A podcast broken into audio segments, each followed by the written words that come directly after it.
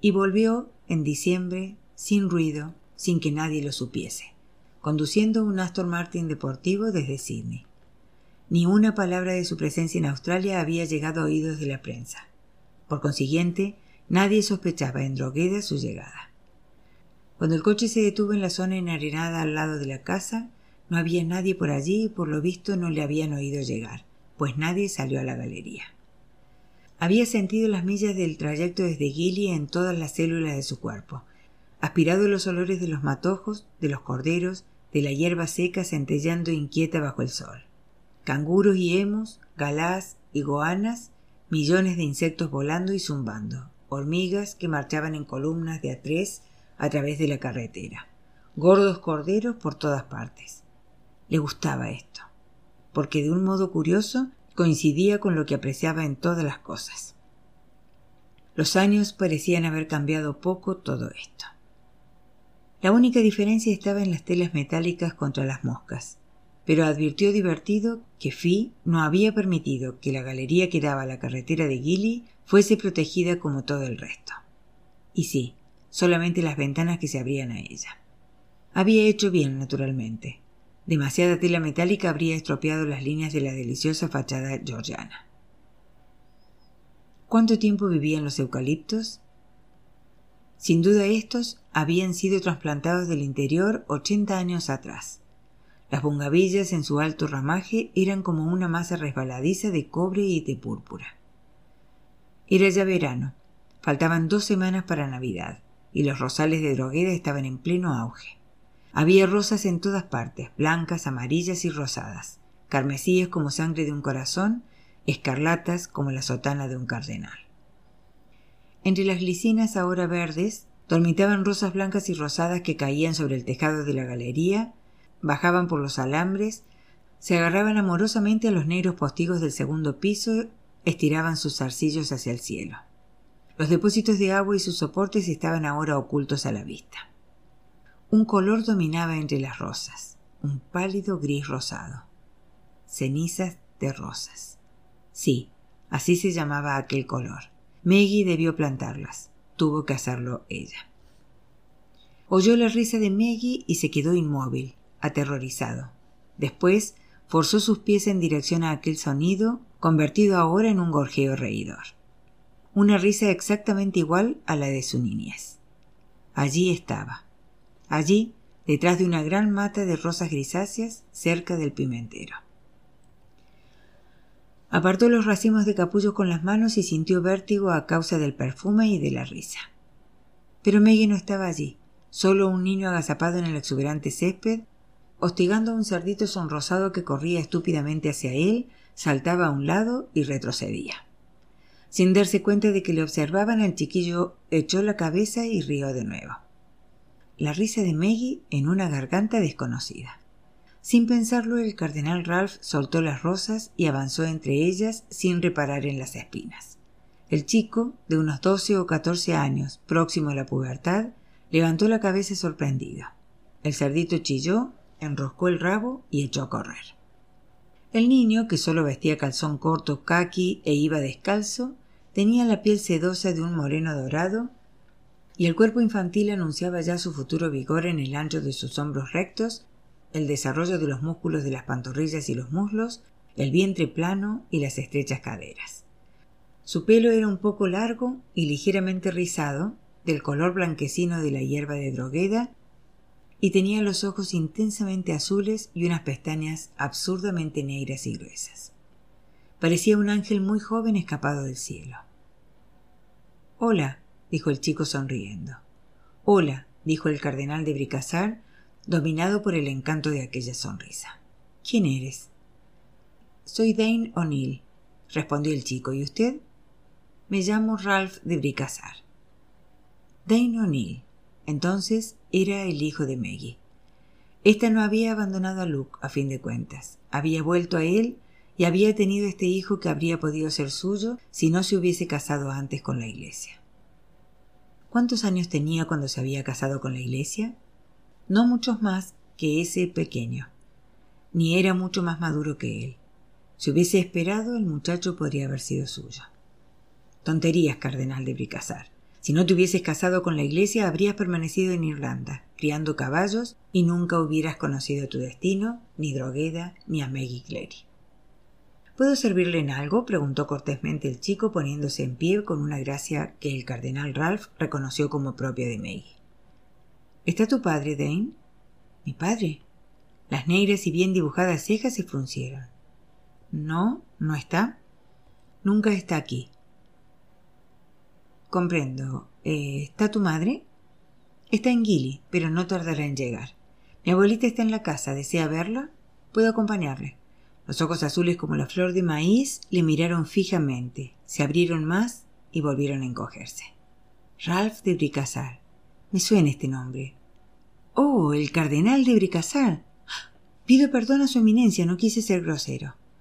Aunque había trocado sus hábitos sacerdotales por unos pantalones de montar, una camisa blanca y unas botas, el anillo de rubí permanecía en su dedo, pues no debía separarse de él mientras viviese. Dane O'Neill hincó una rodilla, tomó la fina mano del cardenal Ralph entre las suyas, igualmente delicadas, y besó devotamente el anillo. Está bien, Dane. No he venido como cardenal de Bricassar. He venido como amigo de tu madre y de tu abuela. Lo siento, Eminencia. Debí reconocer su nombre en cuanto lo oí. Aquí lo mencionan a menudo. Solo que usted lo pronuncia de un modo algo diferente y su nombre de pila me desorientó. Sé que mi madre se alegrará de verle. Dane, Dane, ¿dónde estás? Gritó una voz impaciente, muy grave y extrañamente ronca. Las ramas del pimentero se separaron y apareció una niña de unos quince años que se irguió enseguida. Él supo inmediatamente quién era, por aquellos ojos asombrosos, la hija de Maggie cubierta de pecas del tamaño de peniques, cara afilada, facciones menudas, tan extrañamente distinta de Maggie. Oh, hola, lo siento, no sabía que tuviésemos un visitante. Soy Justine O'Neill. Jussi, es el cardenal de Picassar, dijo Dane en un audible murmullo. Pésale el anillo, rápido. Pasó un destello burlón por aquellos ojos que parecían ciegos. La religión te ha sorbido el seso, Dane replicó ella sin preocuparse de bajar la voz. Besar un anillo es antihigiénico, no lo haré. Además, ¿cómo sabemos que es el cardenal de Bricassar? Más bien parece un ganadero de los viejos tiempos. Como el señor Gordon, ¿sabes? Es él, es él, insistió Dane. Sé buena, por favor, hazlo por mí. Seré buena solo por ti, pero no besaré su anillo ni siquiera por ti. Me repugna. ¿Cómo puedo saber quién fue el último en besarlo? Tal vez estaba resfriado. No tienes que besar mi anillo, Justin. Estoy aquí de vacaciones. En este momento no soy cardenal. Me alegro, porque si he de serle franca, yo soy atea, declaró tranquilamente la hija de Maggie Clary. Después de cuatro años en Copal, creo que todo esto son monsergas. Puedes pensar lo que quieras, dijo el cardenal Ralph, tratando desesperadamente de parecer tan digno y serio como ella. ¿Puedo ver a vuestra abuela? Desde luego. ¿Quiere que le acompañemos? No, gracias. Conozco el camino. Bien. Se volvió a su hermano, que seguía mirando boquiabierto al visitante. Vamos, Dane, ayúdeme, vamos. Pero aunque Justin tiraba dolorosamente de su brazo, Dane siguió observando la alta y recta figura del cardenal Ralph hasta que desapareció detrás de los rosales. Realmente eres un tonto, Dane. ¿Qué ves de particular en él? Es un cardenal, dijo Dane. Imagínate, un cardenal de carne y hueso en droguera. Los cardenales, dijo Justin, son príncipes de la Iglesia. Supongo que tienes razón. Esto es bastante extraordinario. Pero ese hombre no me gusta. ¿Dónde podía estar Fi si no era en su escritorio? Él entró en el salón por uno de los balcones de la galería después de abrir una de las rejas metálicas. Ella debió de oírle, pero siguió trabajando doblada la espalda. Sus adorables cabellos rubios parecían ahora plateados. Él calculó, esforzándose un poco, que no debía tener menos de setenta y dos años. Hola, Fi, dijo. Cuando ella levantó la cabeza, él advirtió un cambio en la mujer, aunque no habría podido decir de qué naturaleza. Conservaba su eterna indiferencia, pero había algo más, como si se hubiese ablandado y endurecido al mismo tiempo, como si se hubiese hecho más humana, pero humana al estilo de Mary Carson. Señor, esas matronas de drogueda. ¿Le ocurriría lo mismo a Maggie cuando le llegase su turno? Hola, Ralph, dijo ella como si le viese entrar por el balcón todos los días. Me alegro de verle. Yo también de verla a usted. No sabía que estuviese en Australia. Nadie lo sabe. Tengo unas semanas de vacaciones. Supongo que se quedará con nosotros, ¿no? ¿A dónde iría si no? Recorrió con la mirada las magníficas paredes y la detuvo en el retrato de Mary Carson. Tiene usted un gusto exquisito, Fi, un gusto impecable. Esta habitación puede equipararse a cualquiera de las del Vaticano. Esas formas negras combinadas con las rosas son francamente geniales. Bueno, gracias. Hacemos lo que podemos. Personalmente yo prefiero el comedor. Lo decoré de nuevo desde la última vez que estuvo usted aquí. Rosa, blanco y verde. Parece horrible, pero espere a verlo. Aunque no sé por qué lo hago. La casa es suya, ¿no? No, mientras viva un clerifi, declaró él con voz pausada. Es un consuelo. Bueno, Veo que ha ascendido mucho en el mundo desde sus tiempos de Gilly, ¿eh? ¿Leyó el artículo de Gerald sobre su ascenso? Él de un respingo. Sí, su lengua es ahora más afilada, Fi. Sí, y le diré más. Me gusta. Tantos años callada sin decir una palabra. No sabía lo que me perdía. Sonrió. Maggie está en Gilly, pero volverá pronto. Dane y Justine entraron por el balcón. Abuelita, ¿Podemos ir a caballo hasta el pozo? Ya conocen las reglas. Nada de montar a caballo sin permiso expreso de su madre. Lo siento, pero son sus órdenes. ¿Y qué modales son esos? Vengan, que les presentaré a nuestro visitante. Ya nos conocemos, dijo Ralph. Ah. Yo pensaba que estarías en el pensionado, dijo sonriendo Dane. No en diciembre, eminencia. Tenemos dos meses de vacaciones en verano. Habían pasado demasiados años. Había olvidado que en el hemisferio austral los niños disfrutaban de las vacaciones de verano en los meses de diciembre y enero. ¿Se quedará mucho tiempo aquí, Eminencia? preguntó Dane, todavía fascinado. Su Eminencia estará con nosotros el mayor tiempo que le sea posible, Dane, contestó su abuela. Pero creo que le parecerá un poco fastidioso que lo llame siempre Eminencia. ¿Cómo podrías llamarle tío Ralph? Tío, exclamó Justin. Ya sabes que tío va contra las normas de la familia, abuelita. Nuestros tíos son Bob, Jack, Hughie, James y Patsy. Le llamaremos Ralph. No seas grosera, Justin. ¿Dónde has dejado tus buenos modales? dijo Fi. No, Fi, así está bien. En realidad prefiero que todos me llamen simplemente Ralph, declaró rápidamente el cardenal. ¿Por qué le seré tan antipático a este bicho raro? pensó. Yo no podría hacerlo, jadeó Dane. No podría llamarle Ralph. El cardenal Ralph cruzó la estancia, tomó al niño de los hombros y le sonrió, dulces y vívidos sus ojos azules en la sombra de la estancia. Claro que puedes hacerlo, Dane. No es un pecado. Vamos, Dane, volvamos a la choza del jardín, ordenó Justin. El cardenal Ralph y su hijo se volvieron a Fi mirándola al mismo tiempo. Válgame Dios, dijo Fi. Vamos, Dane. Sal al jardín a jugar, ¿quieres? Dio unas palmadas. Rápido. El chico salió corriendo y Fi volvió a sus libros. El cardenal Ralph se compadeció de ella y dijo que iba a echar un vistazo a la cocina. Qué poco había cambiado ésta. Todavía alumbrada con lámparas de petróleo, todavía oliendo a cera y a grandes ramos de rosas. Permaneció largo rato hablando con la señora Smith y las doncellas. Habían envejecido mucho desde que él se había marchado, pero por alguna razón los años le sentaban mejor que a Fi. Eran felices, sí, casi perfectamente felices. En cambio, la pobre Fino era feliz. Esto le hacía arder en deseos de ver a Maggie, para ver si ésta lo era. Pero cuando salió de la cocina, Maggie no había regresado aún, y para matar el tiempo fue a dar un paseo hasta el torrente. Qué paz reinaba en el cementerio. Había seis placas de bronce en la pared del mausoleo, las mismas de la última vez. Debía ordenar que le enterrasen aquí. Cuando volviese a Roma daría instrucciones en este sentido. Advirtió que cerca del mausoleo había dos tumbas nuevas, la del viejo Tom, el jardinero, y la de la esposa de uno de los ganaderos que estaba en nómina desde 1946. Debía de ser una especie de récord. La señora Smith pensaba que seguía en la finca precisamente porque su esposo yacía aquí. La sombrilla ancestral del cocinero chino estaba completamente descolorida por tantos años de sol ardiente había perdido su definitivo rojo imperial y pasado a través de varios matices que él recordaba aún, a su color actual rosado y blanquecino, casi de cenizas de rosas. Maggie, Maggie, volviste a él, le diste un hijo. Hacía mucho calor. Se levantó un vientecillo que agitó las ramas de las sauces llorones cerca del torrente e hizo que las campanillas de la sombrilla del cocinero chino desgranasen su triste tonadilla. Hai Sing, Hai Sing, Hai Sing.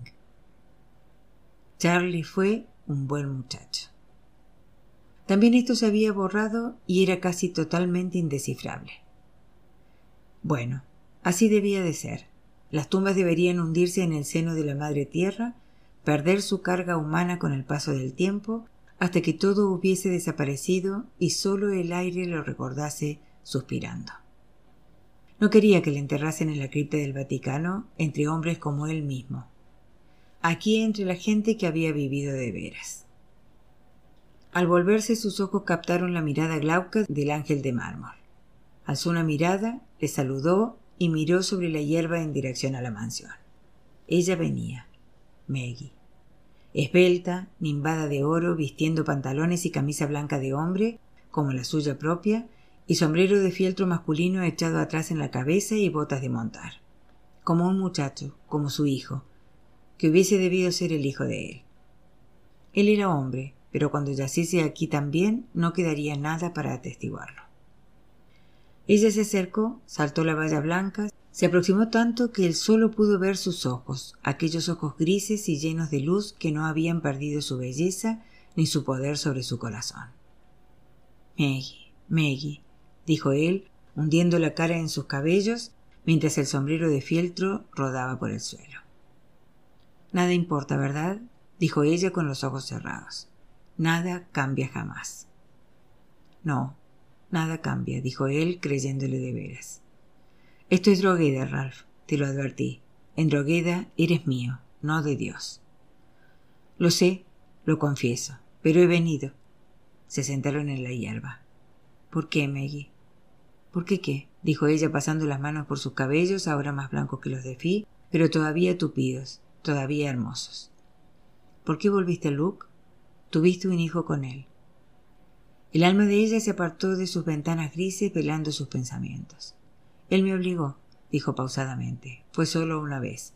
Pero tuve a Dane y por esto no lo siento. Dane valía todo lo que pasé para tenerlo. Lo siento. No tenía derecho a preguntártelo. Fui yo quien te entregó a Luke, ¿no es cierto? Sí, es verdad. Es un niño maravilloso, ¿se parece a Luke? Ella sonrió para sus adentros. En realidad no. Ninguno de mis hijos se parece a Luke ni a mí. Les quiero porque son tuyos. Sigues tan sentimental como siempre. Los años te sientan bien, Ralph. Sabía, tenía la esperanza de que podría verlo. Treinta años que te conozco. Parecen treinta días. ¿Treinta años? ¿Tantos? Debe hacerlos porque tengo cuarenta y uno, se puso en pie. Me han enviado oficialmente a buscarte. La señora Smith está preparando un té espléndido en tu honor. Y más tarde, cuando refresque un poco el día, comeremos pata de cerdo asada con muchas patatas fritas. Él echó a andar a su lado despacio. Tu hijo ríe igual que tú, Maggie. Su risa ha sido el primer ruido humano que he oído al llegar a Drogueda. Pensé que eras tú. Fui a buscarte y me encontré con él. Así que fue la primera persona que viste en Drogueda. Pues sí, supongo que sí. ¿Y qué efecto te produjo, Ralph? preguntó ansiosamente ella. Me gustó. ¿Cómo podía no gustarme si es hijo tuyo? Pero me sentí fuertemente atraído por él, mucho más que por tu hija. Esta tampoco me tiene simpatía. Justin puede ser hija mía, pero es una zorra de primera. He aprendido a decir palabrotas al hacerme vieja, principalmente gracias a Justin. Y a ti un poco. Y a Luke un poco. Y a la guerra un poco. Es curioso cómo se suman todas las cosas. Has cambiado mucho, Maggie. ¿De veras? Los labios suaves y llenos se torcieron en una sonrisa. En realidad no lo creo. Ha sido el gran noroeste que arrancó lo que me cubría como los siete velos de Salomé, o como una cebolla, que diría sin duda Justin. Esa chiquilla desconoce la poesía. Yo soy la Maggie de siempre, Ralph, pero más descubierta. Tal vez sí. En cambio, tú sí que has cambiado, Ralph. ¿En qué sentido, Maggie? como si tu pedestal oscilase a cada soplo de brisa y como si la vista desde allá arriba te disgustase. Es verdad, rió secamente él, y pensar que una vez tuve la osadía de decir que no te salías de lo corriente. Lo retiro. Eres única, Maggie. Única. ¿Qué pasó? No lo sé. Descubrí que incluso los gigantes de la iglesia tienen los pies de barro. ¿Me vendí yo mismo por un plato de lentejas? ¿Me estoy debatiendo en el vacío? frunció las cejas como dolorido. Y tal vez cabe todo en una cáscara de nuez. Soy un montón de tópicos. El mundo del Vaticano es viejo, triste, petrificado. Yo era más real, pero no supiste verlo.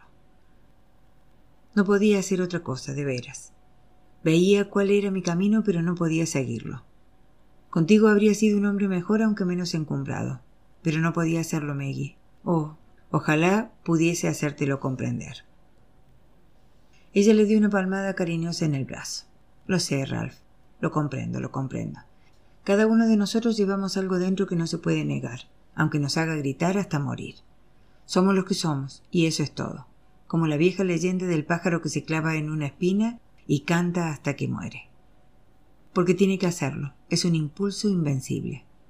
Nosotros podemos saber que una cosa es mala, incluso antes de hacerla, pero este conocimiento no puede influir ni cambiar el resultado, ¿verdad? Cada cual canta su propia pequeña canción convencido de que es la más maravillosa del mundo, ¿no lo ves? Nosotros creamos nuestras propias espinas y no nos paramos a pensar lo que nos cuesta. Lo único que podemos hacer es soportar el dolor y decirnos que valía la pena. Esto es lo que no comprendo, el dolor. Miró la mano de ella apoyada con tanta dulzura en su brazo que le dolía de un modo insoportable. ¿Por qué el dolor, Maggie? Pregúntaselo a Dios, Ralph, dijo Maggie. Él es la gran autoridad en materia de dolor, ¿no es cierto? Él nos hizo a nosotros. Él hizo a todo el mundo. Por consiguiente, también Él hizo el dolor. Bob, Jack, Hughie, James y Patsy cenaban en casa puesto que era sábado. Al día siguiente el padre Watty tenía que venir a decir la misa, pero Bob le llamó para decirle que no habría nadie en casa. Una mentira inofensiva para guardar el anonimato del padre Ralph.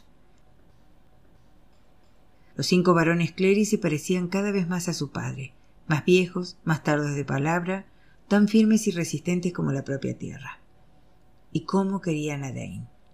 Sus ojos parecían no perderle de vista, incluso le siguieron fuera de la habitación cuando se marchó a la cama. Fácilmente se veía que esperaban el día en que fuese lo bastante mayor para unirse a ellos en el gobierno de Drogueda. El cardenal Ralph descubrió también la razón de la antipatía que le había tomado Justin. Dane se había encaprichado de él, estaba pendiente de sus palabras, rondaba siempre a su alrededor. Justin estaba celosa. Cuando los niños hubieron marchado al piso de arriba, Ralph miró a los que quedaban, los hermanos, Maggie y Fi. Fi Deje un momento su escritorio, dijo. Venga y siéntese con nosotros. Quiero hablarles a todos. Ella se mantenía bien y no había perdido su buena planta, solo los senos un poco más caídos y la cintura un poco más gruesa. Un cambio de forma más debido a los años que al aumento de peso. Sin decir nada, se sentó en uno de los grandes sillones de color crema frente al cardenal, con Maggie a un lado y los hermanos sentados en los bancos de piedra más próximos. Se trata de Frank, dijo él. El hombre notó en el aire levantando ecos lejanos. ¿Qué le pasa a Frank? preguntó Fi serenamente. Maggie dejó su labor de punto, miró a su madre y después al cardenal Ralph. Dígalo, Ralph, apremió incapaz de mantener la compostura de su madre. Frank ha estado casi treinta años en prisión, ¿comprenden? dijo el cardenal. Sé que mi gente les ha tenido informados según lo convenido, pero yo les había pedido que no le afligiesen innecesariamente. Con sinceridad, no veía que pudiesen hacerles ningún bien, a Frank o a ustedes, el conocer los angustiosos detalles de su soledad y su desesperación, porque nada podíamos hacer para remediarlos. Creo que Frank habría sido puesto en libertad hace años si no hubiese dado pruebas de violencia y de carácter atrabiliario en sus primeros años de encierro en la cárcel de Goldburn. Incluso cuando estalló la guerra y otros presos salieron para empuñar las armas, esto le fue negado al pobre Frank. Phil levantó la vista de sus manos. Siempre tuvo mal genio, dijo sin emoción. El cardenal pareció tropezar con dificultades para encontrar las palabras adecuadas. Mientras las buscaba, la familia le observaba con una mezcla de temor y de esperanza, como si no fuese el bienestar de Frank lo que les importaba. Se habrán preguntado ustedes por qué he vuelto a Australia después de tantos años, dijo por último el cardenal Ralph sin mirar a Maggie. No siempre me he preocupado lo bastante de sus vidas, y lo sé.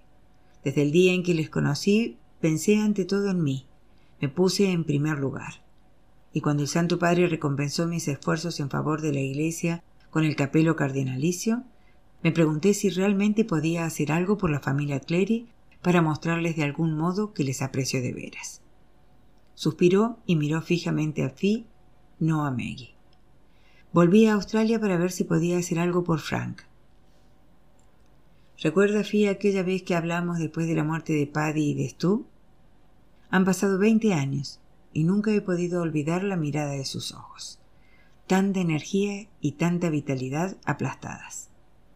Sí, dijo bruscamente Bob, clavando los ojos en su madre. Sí, es verdad. Frank será puesto en libertad condicional, dijo el cardenal. Era lo único que podía hacer para mostrarles mi interés. Se había esperado un súbito y brillante fulgor en los ojos desde tiempos apagados de Fi, debió de llevarse una desilusión. De momento, solo fue un ligero destello, aunque tal vez el peso de los años impedía que brillasen en todo su esplendor. Pero en los ojos de los hijos de Fi vio su verdadera magnitud y experimentó un sentimiento de su propia misión que no había sentido desde aquel día durante la guerra en que había hablado con aquel soldadito alemán de nombre imponente. Gracias, dijo Fi. ¿Será bien recibido en Drogueda? preguntó Ralph a los varones Clery. Este es su hogar y aquí le corresponde estar, respondió decididamente Bob. Todos asintieron con la cabeza, salvo Fi, que parecía sumida en alguna visión particular. No es el mismo Frank, prosiguió amablemente el cardenal Ralph. Le visité en la cárcel de Goldburn para darle la noticia antes de venir aquí, y tuve que decirle que todos los de Drogueda estaban enterados desde siempre de lo que le había sucedido. Si les digo que no lo tomó mal, esto les dará una idea del cambio que se ha operado en él. Se mostró simplemente agradecido, y espera con ansiedad el momento de volver a su familia y a usted en particular, Fi. ¿Cuándo le soltarán? preguntó Bob, carraspeando, pues se alegraba por su madre y temía al mismo tiempo lo que pudiese ocurrir al regreso de Frank. Dentro de una o dos semanas. Vendrá en el correo de la noche. Yo quería que lo hiciese en avión, pero me dijo que prefería el tren. Patsy y yo iremos a esperarlo, ofreció ansiosamente James, pero su cara se alargó de pronto. Oh, no lo reconoceremos. No, dijo Fi, yo iré a recibirlo sola. Todavía no chocheo. Todavía puedo conducir el coche hasta Gilly. Mamá tiene razón, dijo firmemente Maggie, atajando un coro de protesta de sus hermanos. Que vaya ella sola. Es quien debe verle antes que nadie. Bueno, ahora tengo que trabajar, dijo ásperamente Phil, levantándose y dirigiéndose a su escritorio. Los cinco hermanos se levantaron como un solo hombre. Y yo creo que es hora de que vayamos a acostarnos, dijo Bob, bostezando largamente. Sonrió con timidez al cardenal Ralph. Será como en los viejos tiempos. Tendrá que decir la misa por la mañana. Maggie dobló su labor de punto, la guardó y se levantó. Yo también le daré las buenas noches, Ralph. Buenas noches, Maggie. Él la siguió con la mirada y después la volvió a la espalda encorvada de Fi. Buenas noches, Fi. Perdón, ¿decía algo? Le dije buenas noches. Oh, buenas noches, Ralph.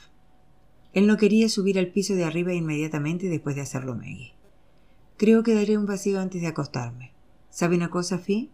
No, dijo ella con voz ausente. No me ha engañado ni un momento. Ella lanzó una risa burlona, un sonido extraño. ¿De veras? Mm, no estoy tan segura. Era tarde. Lucían las estrellas las estrellas del sur rodando por el cielo. Había perdido contacto con ellas aunque seguían allí demasiado lejanas para dar calor, demasiado remotas para consolar. Más cerca de Dios, que permanecía invisible entre ellas. Durante largo rato miró a lo alto, escuchando el rumor del viento entre los árboles, sonriendo. Para no acercarse a Fi, subió por la escalera de detrás de la casa. La lámpara seguía ardiendo sobre la mesa de escritorio y pudo ver la doblada silueta, trabajando. Pobre Fi. Qué miedo debía de tener de irse a la cama, aunque quizás cuando Frank volviese a casa le sería más fácil. Quizás. Dane estaba desilusionado. Pensé que llevaría una sotana roja, dijo. A veces la llevo, Dane, pero solo dentro del recinto del palacio. Fuera de este, visto una sotana negra con una faja roja como esta. ¿De veras vive en un palacio? Sí. ¿Lleno de candelabros? Sí, pero también los hay en Drogueda. Oh, Drogueda, dijo Dane desdeñoso. Apuesto a que los nuestros son muy pequeños comparados con los suyos. Me gustaría ver su palacio, y a usted con sotana roja. El cardenal Ralph sonrió. Quién sabe, Dane. Tal vez un día los verás. El niño tenía siempre una curiosa expresión en el fondo de sus ojos, una mirada distante. Cuando se volvió durante la misa, el cardenal Ralph vio reforzada esta expresión, pero no la reconoció. Solo le pareció vagamente familiar. Ningún hombre y ninguna mujer se ve en un espejo tal como es. Ludy y Ann Müller vendrían por Navidad como hacían todos los años. La casa grande estaba llena de gente alegre y animada que esperaba una Navidad como no se había celebrado en muchos años. Minnie y Kat cantaban monótonamente mientras trabajaban. La cara rolliza de la señora Smith se deshacía en sonrisas. Maggie cedía a Dane al cardenal Ralph sin comentarios cuando su hija no lo hacía. Y Fi parecía mucho más contenta, menos pegada a su escritorio. Los hombres aprovechaban cualquier excusa para alargar las veladas y la señora Smith había tomado la costumbre de preparar unos bocadillos para antes de acostarse a base de tostadas con queso derretido, bollos calientes con mantequilla y tortitas de pasas. El cardenal Ralph protestaba diciendo que engordaría con tanta comida, pero después de tres días de gozar del aire de Drogueda, de la compañía de la gente de Drogueda y de la comida de Drogueda, pareció borrarse la expresión un tanto macilenta que tenían sus ojos a su llegada. El cuarto día amaneció muy cálido. El cardenal Ralph había salido con Dane en busca de un hato de corderos. Justine permanecía enojada cerca del pimentero, y Maggie reposaba en un sillón de mimbre en la galería. Se sentía tranquila, relajada y era muy feliz. Cuando estaba con Ralph, revivía toda ella, menos aquella parte que pertenecía a Dane. Cuando estaba con Dane, revivía toda ella salvo aquella parte que pertenecía a Ralph. Solo cuando ambos estaban simultáneamente presentes en su mundo, se sentía por completo feliz. Y era natural que fuese así. Dane era su hijo y Ralph era el amado de su corazón. Una sola cosa turbaba su felicidad. Ralph no había comprendido. Por consiguiente, ella conservaría su secreto. Si él no podía verlo por sí solo, ¿Por qué tenía ella que decírselo? ¿Qué había hecho él para merecerse esa revelación? El hecho de que pudiera pensar un solo instante que ella había vuelto a Luke había colmado la medida. Si podía pensar esto de ella, no merecía que le dijese la verdad. A veces, Maggie sentía los ojos pálidos e irónicos de Fi fijos en ella y le devolvía imperturbable la mirada. Fi comprendía, comprendía de veras. Comprendía su odio a medias, su resentimiento, su deseo de hacerle pagar tantos años de soledad. Ralph de Bricassar era un cazador de ilusiones. ¿Por qué había de darle a ella la ilusión más exquisita de todas, su hijo? No se lo des, déjalo sufrir, sin saber que sufre. El teléfono dio la señal correspondiente a Drogueda.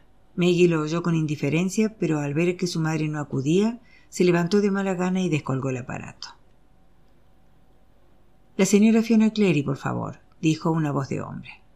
Maggie llamó a su madre y ésta tomó el auricular.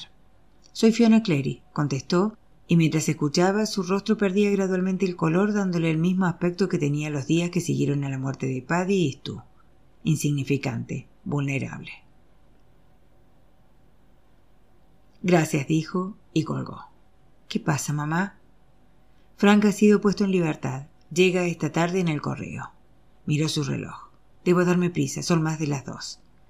Deja que te acompañe, ofreció Maggie tan feliz que no podía ver a su madre atribulada porque tenía la impresión de que aquel encuentro no sería totalmente afortunado para Fi.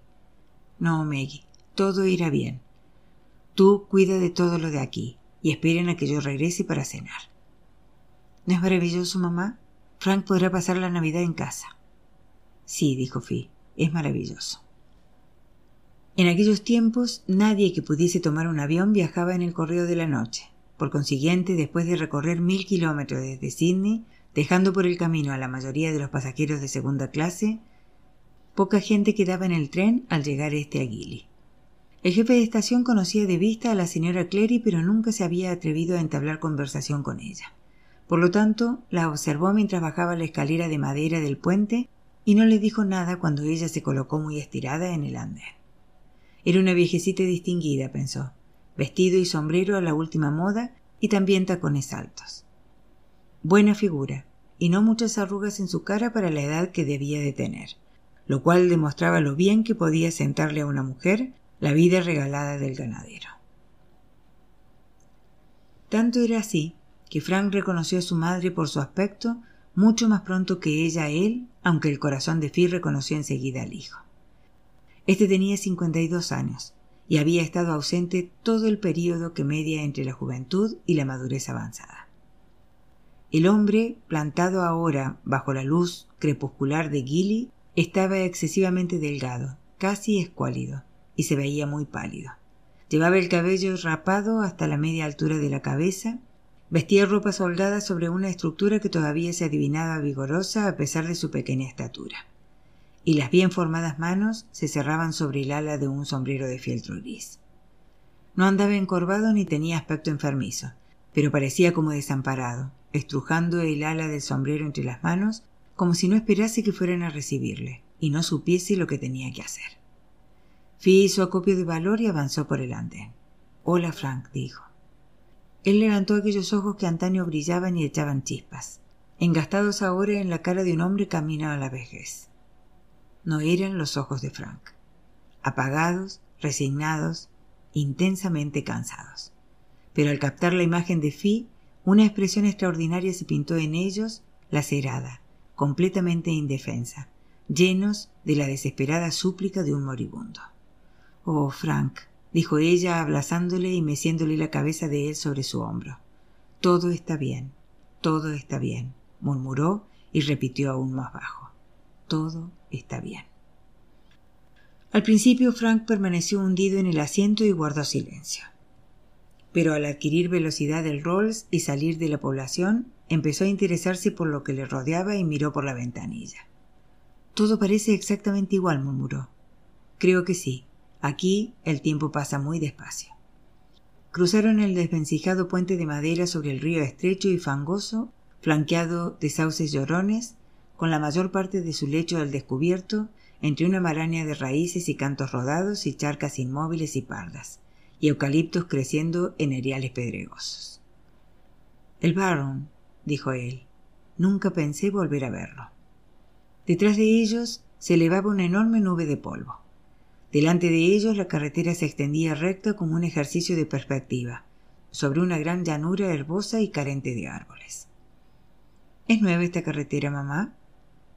Parecía ansioso de encontrar un tema de conversación, de hacer que la situación pareciese normal. Sí, la construyeron desde Gili hasta Milparinca al terminar la guerra. Podrían haber echado un poco de alquitrán en vez de dejar el polvo de siempre. ¿Para qué? Estamos acostumbrados a comer polvo, y piense lo que habría costado tender una capa lo bastante firme para resistir el barro. La nueva carretera es recta, la tienen bien cuidada y ha suprimido trece de nuestras veintisiete puertas. Solo quedan catorce entre Gilly y nuestra casa. Y ya verás cómo hemos arreglado esta, Frank. Ya no hay que bajar para abrirlas y cerrarlas. El Rolls subió una rampa hasta una puerta de acero que se elevó despacio. En el momento en el que el coche hubo pasado y se hubo alejado unos metros, la puerta volvió a cerrarse sola. Las maravillas nunca cesan, comentó Frank. Nosotros fuimos los primeros de la región en instalar puertas automáticas, aunque solo entre la carretera de Milparinca y la casa. Las puertas de las dehesas todavía tienen que abrirse y cerrarse a mano.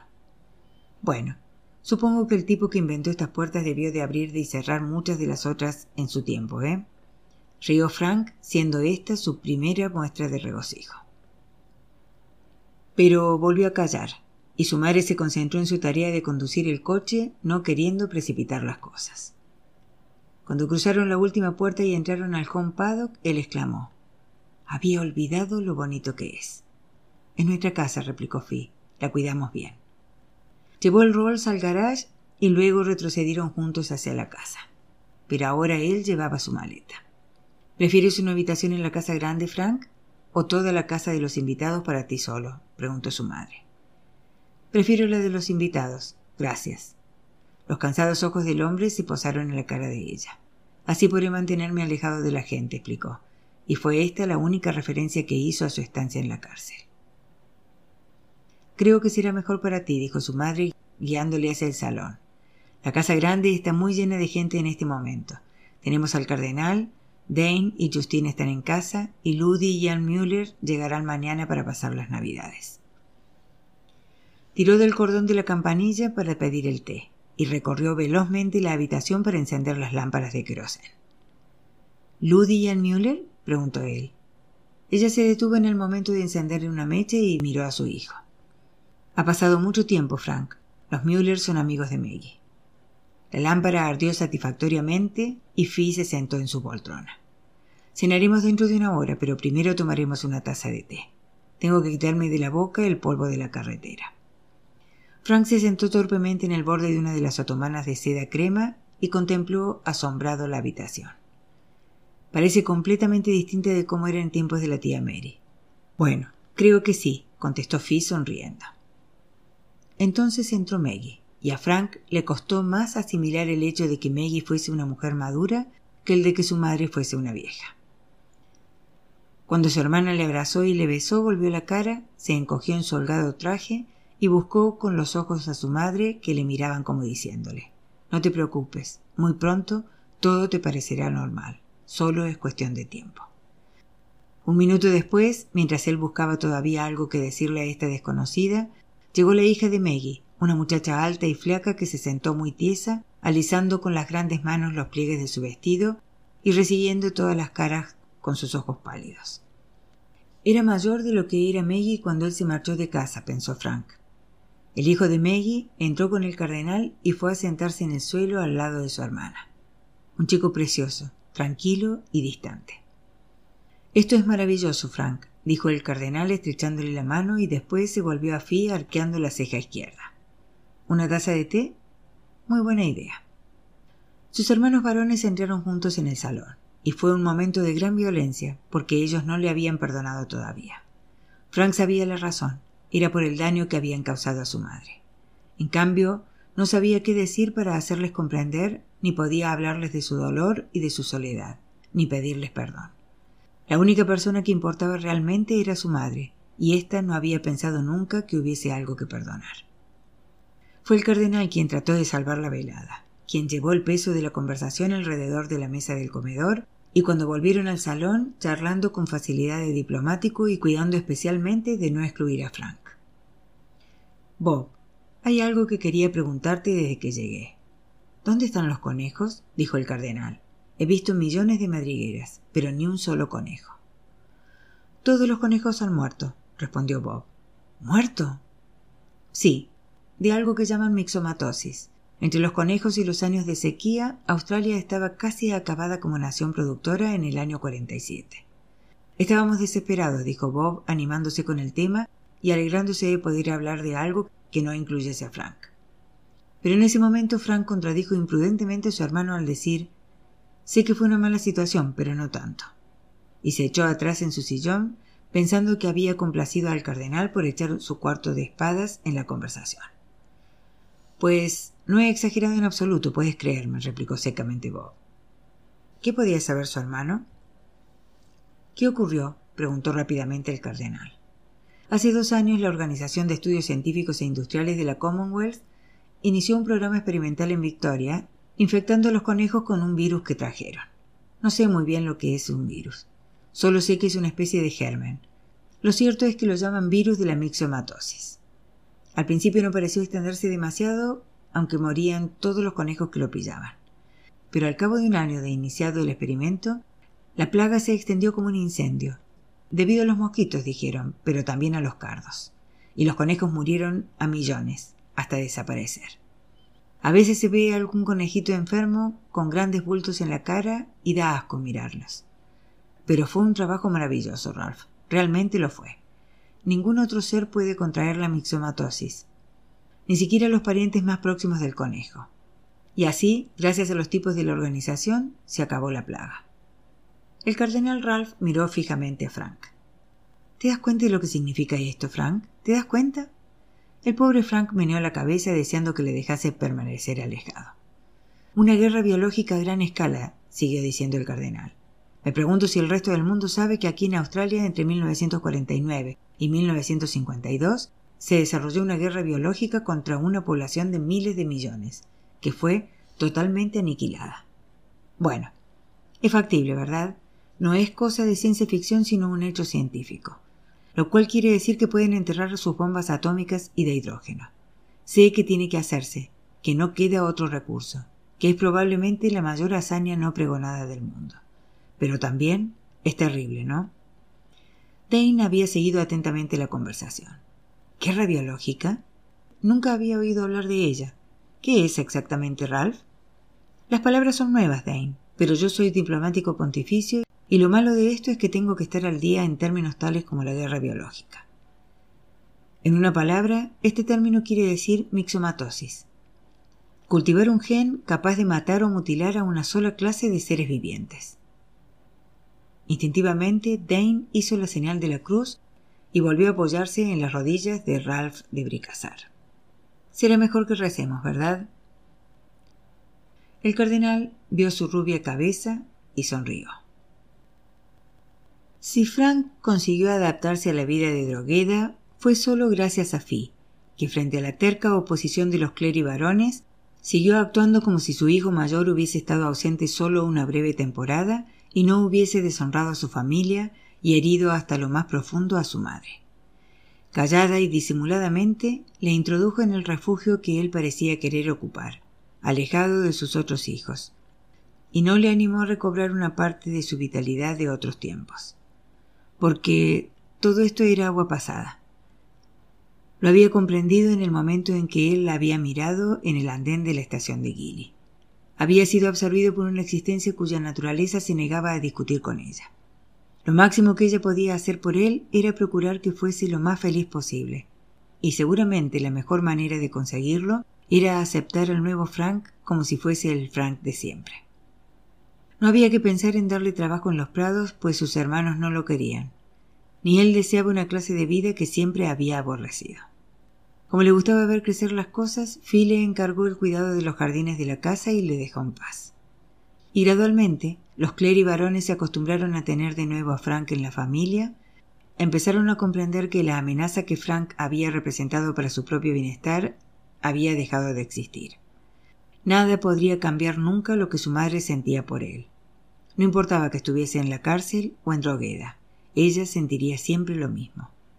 Lo importante era que, teniéndolo en drogueda, ella fuese feliz. Frank no se metía en sus vidas, no era más ni menos que antes. Sin embargo, para Fi no era una alegría tener de nuevo a Frank en casa. ¿Cómo podía hacerlo? Verlo todos los días era simplemente un dolor distinto al de no verlo en absoluto el terrible dolor de ser testigo de una vida arruinada, de un hombre arruinado, el cual era además su hijo más amado y que debía haber sufrido angustias imposibles de imaginar. Un día, cuando Frank llevaba unos seis meses en casa, Maggie entró en el salón y se encontró a su madre allí, mirando a través de grandes balcones a Frank, que estaba podando los rosales del gran macizo a lo largo del paseo. Fi volvió la cabeza, y algo en su tranquilo y compuesto semblante hizo que Maggie se llevase las manos al corazón. Oh, mamá, exclamó desalentada. Phil miró, meneó la cabeza y sonrió. No te preocupes, Maggie, dijo. Si al menos pudiese yo hacer algo. Sí que puedes. Sigue como hasta ahora. Te estoy muy agradecida. Te has convertido en mi aliada.